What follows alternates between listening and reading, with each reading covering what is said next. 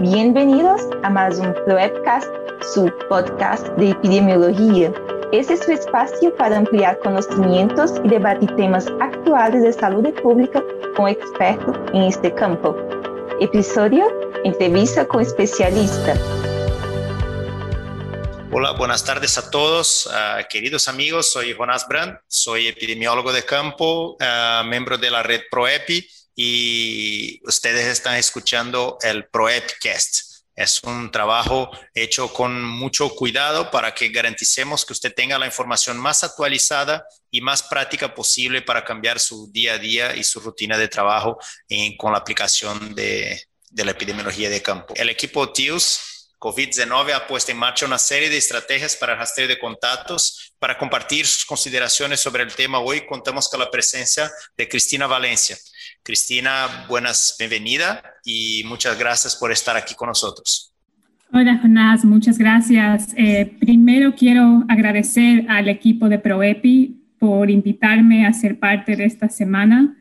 Es realmente un honor y un placer acompañarla en la, en la siguiente hora. Y este es un tema o el tema que discutiremos es un tema que realmente ha sido muy relevante, no solamente a nivel mundial, no a nivel regional, sino también para, para un país como, como Brasil. Bueno, antes de empezar, cuéntanos un poco sobre, sobre usted, sobre su carrera como profesional y un poco para que los, nuestros oyentes puedan uh, conocerte un poco más. Claro, como me, mencionó Jonás, eh, mi nombre es Cristina Valencia y soy eh, epidemióloga. Actualmente formo parte del equipo de GoData, de la Organización Mundial de la Salud. Y como muchos ya saben, o para los que no sepan qué es GoData, es una herramienta desarrollada por el Global Outbreak Alert and Response Network en asociación con la OMS para respaldar recopilación de datos de investigación de brotes epidémicos y en paralelo, también estoy apoyando a la oficina regional de la OPS en todo lo que es las actividades y coordinación de programas de rastreo de contactos en la región de las Américas. Como muchas de las personas que, están escuchando este podcast, mi formación fue en epidemiología de campo del el SDC, que se llama EPIA, que es eh, el programa de formación en epidemiología de campo. Entonces, muchos de los perfiles similares de las personas que están escuchando aquí el día de hoy es algo que, a lo que yo estoy muy asociada. Muy bien, muchas gracias, Cristina. Muy bueno conocer un poco de tu, tu carrera, tu formación. Eh, los epidemiólogos de campo acostumbramos decir que hablamos la misma lenguaje, no importa dónde hagan tu formación, si somos epidemiólogos de campo, logramos compartir la discusión con base en la metodología, en cómo hacer el trabajo. Y bueno, eh, una, una, cosa que mucho hablamos acá en Brasil y de manera general, esto es válido para cualquier región, la atención primaria en salud es la puerta de entrada o debería ser la puerta de entrada del sistema de salud, o sea, donde la, la persona busca atención por su primera vez, donde busca la, la prevención, donde tiene relación entre su comunidad. Y, y, esta, esta, atención primaria en salud tiene papel fundamental en la respuesta a brotes y epidemias, como por ejemplo para rastreo de casos, la detección del brote y, y, contención del brote. En esto quisiéramos saber un poco cuál es tu opinión y cómo te imaginas que el rastreo de contactos se integra con la atención primaria en salud. Es un punto muy importante el que ha mencionado, el que es el rol de, de la atención primaria, los cuidados de atención primaria, especialmente en actividades relacionadas a rastreo de contactos.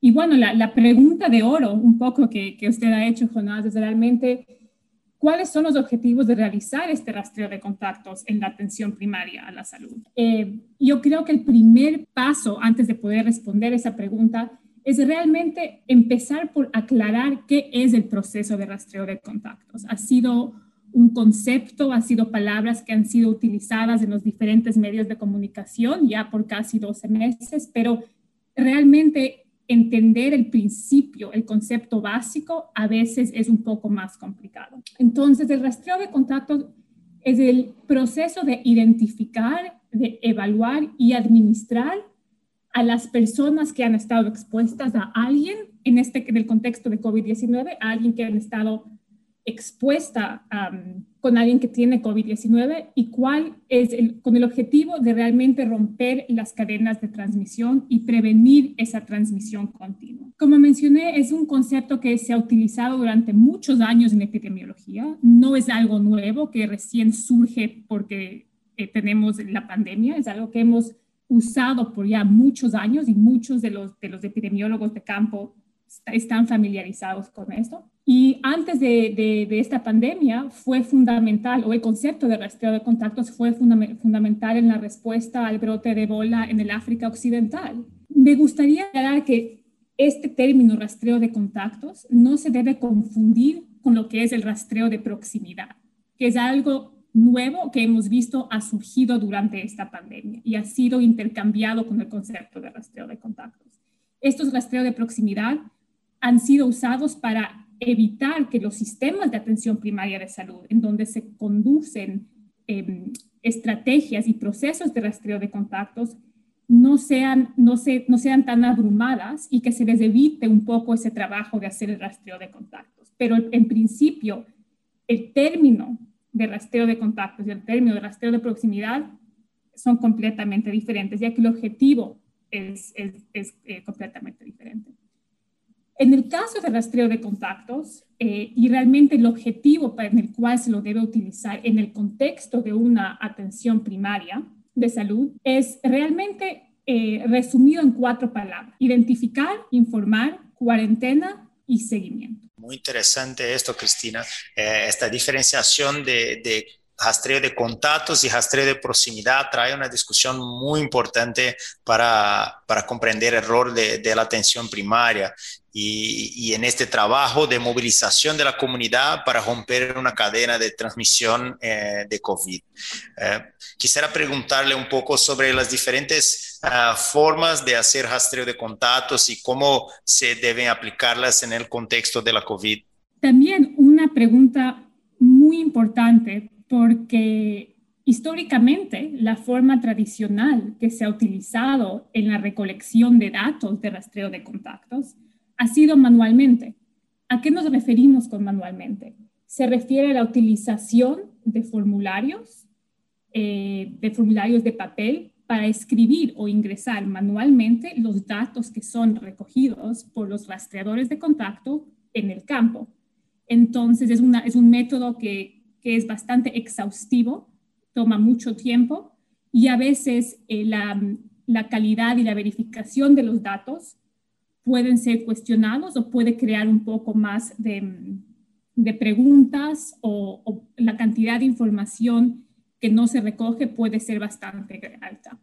Otra manera muy importante que realmente surgió durante el brote de, de, Ebola y lo hemos visto como ha transicionado y ahora realmente ha explotado durante esta pandemia es a través o la recolección de datos a través del uso de aplicativos digitales que realmente han ayudado mucho y han apoyado a esas actividades de rastreo de contactos que, que, son hechas manualmente.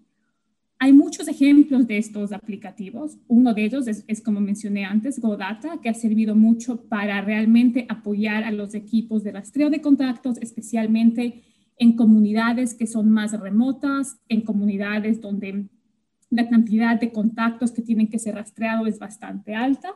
Eh, y si bien estas tecnologías son nuevas, hemos visto que realmente pueden respaldar el trabajo que hacen los rastreadores eh, de contactos en el campo y realmente permiten gestionar de una manera mucho más sencilla los datos que se recogen, eh, la visualización en tiempo real de la transmisión o de las cadenas de transmisión del virus y también el manejo de equipos de rastreo de contactos, lo que es coordinación y reporte de los datos recogidos en el campo, son mucho más fáciles de, de monitorear. Entonces, como mencioné, tenemos por un lado el, el, lado manual, que ha sido usado por mucho tiempo a lo largo de, de lo que se, de, se, ha desarrollado el, el término rastreo de contactos. Y tenemos estos nuevos aplicativos digitales que como epidemiólogos no esperamos que completamente tomen el rol de la recolección de datos manuales, pero que más bien apoyen a lo que son las actividades de rastreo de contactos, Jonás.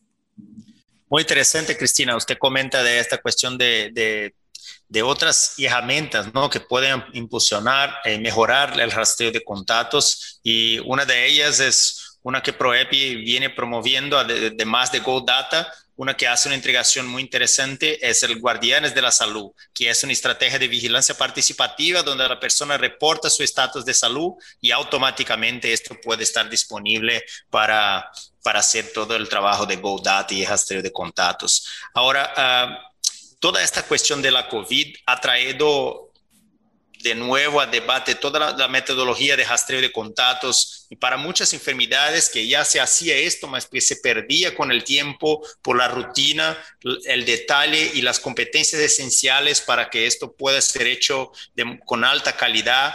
Eh, si vuelve a la discusión en este momento con, con, la pandemia y a la necesidad de que se haga un rastreo de contactos de alta calidad con cada uno de los casos. Quisiera preguntarte que comente un poco sobre las habilidades, funciones que se debe aplicar al equipo de rastreo de contactos para que pueda hacer un buen trabajo de, identificación, entrevista, las pruebas, el monitoreo, o sea, cómo debe trabajar este equipo. Sí, Jonás, otra vez quiero dar mucho énfasis a esta pregunta porque el verdadero éxito de un programa de rastreo de contactos radica realmente en la fortaleza y la competencia de los equipos que están conduciendo estas actividades, entonces de los equipos de rastreo de contactos. Antes de empezar a examinar cuáles son las habilidades y atribuciones de un equipo, el primer paso es realmente discutir y preguntar cómo se van a estructurar, cómo se van a construir estos equipos de la manera más eficiente. Eh, y obviamente estos equipos dependerán mucho de los números de contactos que se van a seguir, de la logística física, de la tecnología disponible para llegar a las comunidades afectadas, de los contextos culturales, contextos sociopolítico, la seguridad y obviamente las modalidades de seguimiento que el país o el Ministerio de Salud haya metido en sus estrategias. Una vez que esta, esta logística o que em, se construyan estos equipos de rastreo de contactos, se va, el siguiente paso es realmente calcular cuántos rastreadores se van a necesitar por equipo. Y eso dependerá mucho del contexto y los recursos del país. Dependerá mucho, de, como mencioné antes, la cantidad de contactos que se vayan a rastrear y de realmente la emergencia que se, que se está enfrentando. Una vez que se organizan estas dos partes, que se organizan los equipos y de ahí el número de rastreadores por equipo, es cuando podemos empezar a hablar o a ver los perfiles en términos de atribuciones y habilidades que estos rastreadores deben, deben eh, tener. Em, es posible ampliar el rastreo de contactos, em, el, rastreo de contactos a rastreadores eh, utilizando una serie de medidas de ahorros de recursos eh, entonces, esto puede incluir uso de voluntarios y personal de salud, entonces rastreadores que ya tengan experiencia en voluntariados en un ámbito de salud, que ya estén trabajando en, clínicas, en puntos de atención primaria. Se puede reutilizar recursos existentes de rastreadores, entonces gente que ya haya tenido experiencia en, en, hacer rastreo de contactos, en accesar a comunidades, en comunicar con comunicarse con, con eh, personas en comunidades. Eh, y también uno de, los, de las, yo creo, atribuciones más altas es el uso de voluntarios y trabajadores de, eh, comunitarios de salud. Porque estos agentes comunitarios de salud realmente ya tienen la experiencia de cómo acercarse, a uno, cómo acercarse a las comunidades, cómo conversar con ellas, cómo dirigirse, cómo hacer que las comunidades ganen confianza con ellos y también tienen experiencia en qué tipos de datos hay que recoger, cómo se los recogen y cómo se los, cómo, eh, se los reporta. Eh, en la página web de la, de la OPS, en la página de, de la OMS, en un sinnúmero de agencias eh, internacionales, hay listas de perfiles de habilidades que se han utilizado para actividades de, de rastreo, de seguimiento de contactos. miembros del gobierno local, especialistas de salud, trabajadores de salud, estudiantes universitarios. Entonces, esto era un poco más eh, a lo general, ¿no? Y ahora, en, respuesta a la pregunta, una vez que hemos identificado estas, estas tres partes, la estructura de los equipos, el número de, rastreadores de contactos y cómo vamos o de dónde van a venir esta fuerza laboral de, rastreo de contactos. Se hará una capacitación a todos los, rastreadores y en esta capacitación es, en donde se provee, se provee en detalle todas las atribuciones y habilidades necesarias para hacer las actividades. Em, entonces, van a ser, los rastreadores tendrán que ser entrenados en pautas y protocolos específicos, en la herramienta de recopilación de datos que se vaya a utilizar, así sea formulario o forma digital, qué se espera de ellos para evitar errores y realmente eh, hacer estas capacitaciones de una manera muy dinámica y creativamente, porque cada persona obviamente eh, aprende de una manera em, diferente. Y una vez que se capacita su equipo con estas eh, atribuciones de una manera efectiva, veremos que los programas de rastreo eh, de contactos tendrán mejores resultados y el seguimiento de contactos será más eficiente. Interesante. Y, en este contexto, eh, percibimos acá que muchas veces cuando se percibe la transmisión comunitaria y hay un número muy grande de casos en determinada localidad, eh, si empiezan los desafíos, ¿no? O sea, cuando hay un caso, dos casos, todavía el sistema tiene velocidad de respuesta y tiene capacidad operacional. Pero cuando empieza a la transmisión comunitaria y un volumen muy grande de casos, uh, quisiera escuchar de, escuchar de usted ¿Cuál, cuáles son los desafíos que este equipo de rastreo de contactos enfrenta y qué, qué recomendaciones pudiera dar a ellos. Sí, hay diversos desafíos, no es solamente uno y lo vemos en el día a día. Hay diversos desafíos que existen para todos los equipos de rastreo de contactos y la mayoría de estos desafíos realmente dependen mucho del, contexto de las estrategias a nivel de país y la situación epidemiológica del país. Eh, uno de los desafíos más grandes que yo, por lo menos en mi carrera profesional, he visto y especialmente ha sido más focalizado durante esta pandemia, es no tener una estrategia clave a nivel nacional o un plan del trabajo para rastreo de contactos, que realmente mencione lo que me acabo de preguntar. ¿Qué se hace en el, o cómo vamos a hacer un rastreo de contactos en términos de, de transmisión comunitaria? ¿Cómo vamos a hacer un rastreo de contactos en términos de lugares de salud? Entonces, primero, realmente lo que yo he visto ser el desafío más fuerte es la falta de estas estrategias claves. Mi primera recomendación sería realmente poner mucho énfasis y mucho em, y claridad en estas estrategias. Otro de los desafíos muy grandes es no proveer la capacitación necesaria y exhaustiva para los rastreadores que harán el trabajo no debemos asumir como epidemiólogos que la gente que ha sido contratada para hacer rastreo de contactos automáticamente son expertos en esto. Entonces, realmente dar esa capacitación extensiva es muy importante para, para los equipos de rastreo de contactos. Otro de los desafíos que hemos visto, y esto es muy Em, dependiente del contexto, especialmente en el contexto de COVID-19 en el que estamos viviendo, es la presencia de casos asintomáticos, algo que no hemos visto en, una pandemia antes, algo que ha sido completamente eh, nuevo para muchos epidemiólogos. Y esto realmente ha afectado o ha sido un factor muy grande en programas de seguimiento de contactos. ¿Cómo vamos a hacer rastreo? ¿Cómo vamos a hacer ese seguimiento? Cuando tenemos una alta proporción de casos asintomáticos. Otro desafío también es mucho la animosidad y resistencia de comunidades, especialmente de comunidades más lejanas, en las que se dan el, el, rastreo de contactos. Hay muchas comunidades que piensan que rastreadores es gente que trae enfermedad y realmente crea mucho desafío y mm, en, realmente poder hacer las actividades, especialmente si se lo va a hacer de una manera rutinaria.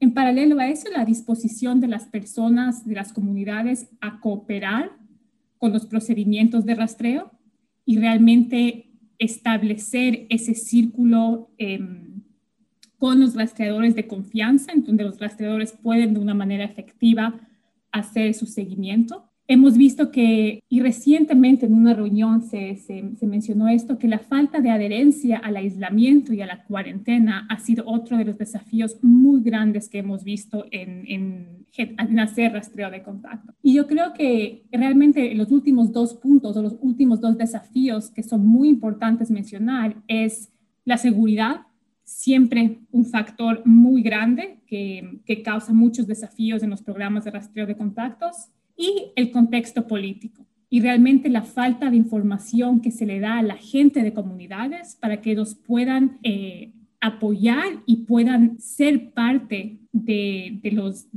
de las estrategias de, rastreo de contactos que están siendo conducidas por estos rastreadores. Sí, muy interesante esta, este punto de la relación entre el rastreo de contactos y la comunicación y movilización social para que todo el restante pueda estar ocurriendo de manera eh, sincronizada. ¿no? Eh, una, una, una, cosa que, que, usted comentó de la manera como se hace, eh, cómo se garantiza la cuarentena de las personas, me, me pasa la, la, la pregunta de, de, qué forma se puede hacer el rastreo de contactos, activo, pasivo, cuando se indica estas diferentes uh, formas de actividad en, en el rastreo de contactos en atención primaria en salud. Sí, entonces hay dos maneras en la cual podemos hacer rastreo de contactos como usted mencionó, una es la manera activa y la otra es una manera o una forma mucho más pasiva.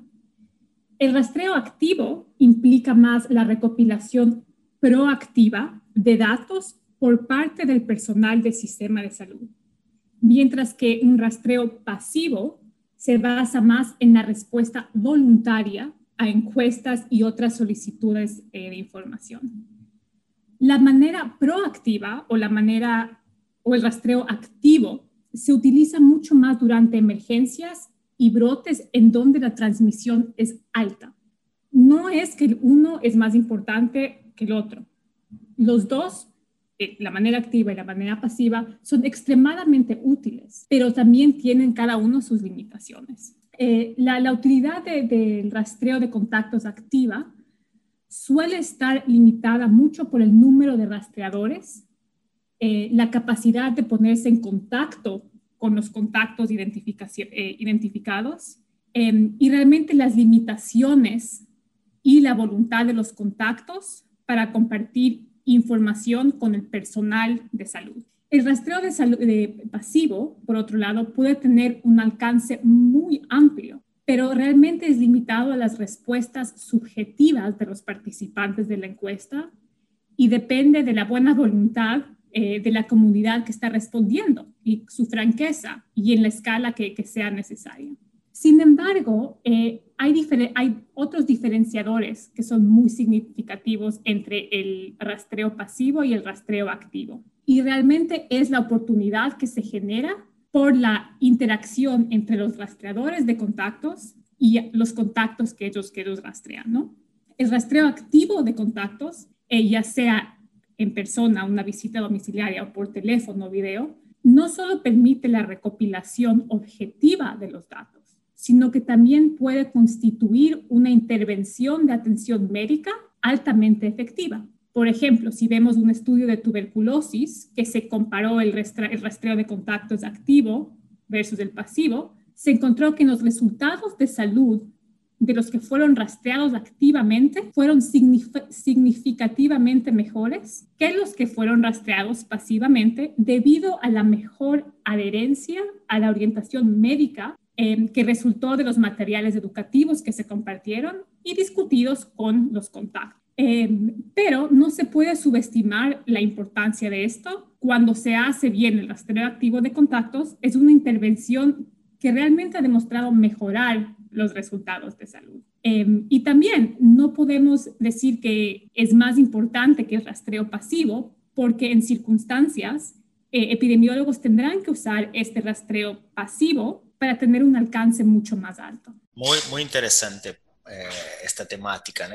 porque el rastreo de contactos se muestra una, una de las tareas más importantes en el combate al control de la pandemia de COVID-19 y por esto la red TIUS COVID-19 que ProEPI ha liderado con una serie de, de socios viene tratando mucho de esta temática para que todos sepan de la importancia de esto. Y en este contexto, Cristina, quisiera preguntarle qué recomendaciones propone para el fortalecimiento del rastreo de contactos en los equipos de atención primaria en salud. O sea, no solo en el nivel central de vigilancia, pero también en este nivel local de atención primaria en salud. Sí, como mencioné antes, yo creo una de las recomendaciones más fuertes que yo puedo sugerir es realmente la capacitación, la diseminación de información, em, ya que esto fortalece a los equipos de rastreo de contactos. Si se puede dar esta capacitación a, los, a nivel de eh, la atención primaria de salud, a todos los que participan en estas actividades,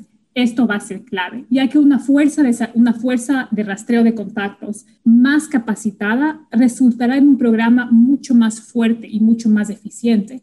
Yo creo que em, agentes y personal de la atención primaria de la salud realmente deben asegurarse que se hagan capacitaciones continuas para los rastreadores y para gente que está conduciendo actividades de rastreo de contactos y se los prueba, provea, perdón, como mínimo en detalle información acerca de las estrategias, así sean nacionales o subnacionales, pautas y protocolos específicos que sean aplicables a ellos, eh, las herramientas que se vayan a utilizar y cómo se las debe utilizar, las expectativas del trabajo, cualquier actualización nueva que exista en relación al virus o a la enfermedad para la cual se está haciendo el rastreo de contactos. Y también asegurarse que estas capacitaciones incluyan de una manera dinámica temas relacionados a cómo se debe hacer comunicación durante un rastreo de contacto. ¿A qué me refiero eh, al decir eso? Es cómo deben hablar estos rastreadores con la gente, cómo hacer ese acercamiento a los líderes comunitarios,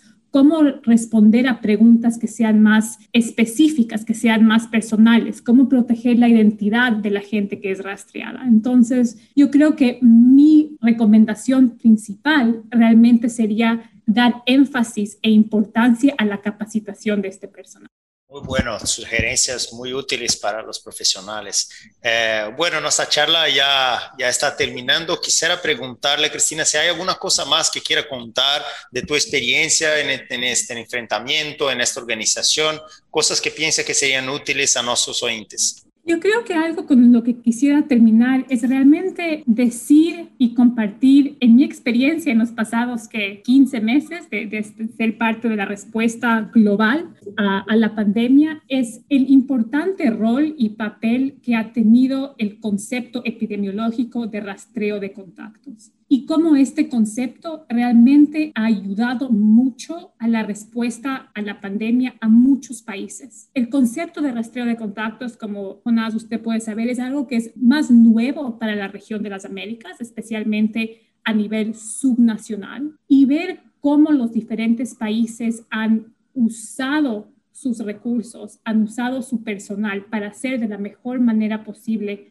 y estructurar, eh, perdón, de la mejor manera eh, posible sus programas de rastreo de contactos ha sido realmente un éxito en ver cómo equipos de, epidemiólogos como la, la red ProEpi han apoyado en efectuar estos programas y han apoyado a los ministerios de salud a realmente desarrollar programas de rastreo de contactos y ejecutarlos a nivel de campo. Entonces, siempre la importancia de, una red epidemiológica, la importancia de un programa epidemiológico ha sido clave para áreas o para el desarrollo de conceptos como el rastreo de contactos en parte de una respuesta a una pandemia.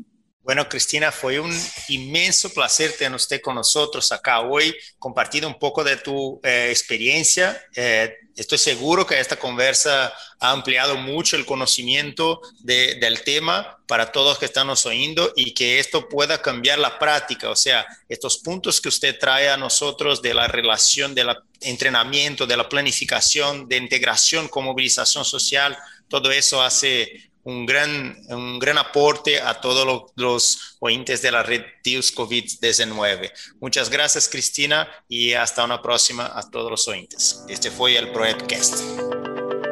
Listo a escuchar ProEpcast, su podcast de epidemiología. Que bien está con nosotros. ProEpcast es una realización de ProEp, Asociación Brasileña de Profesionales de Epidemiología de Campo em associação com a Sala de Situação da Universidade de Brasília. Asegure-se de inscrever-se em este podcast para recibir as atualizações e se deseja saber mais sobre o projeto e a rede de tecnologia e inteligência local em saúde, aceda proep.org.br e siga nuestras redes sociais.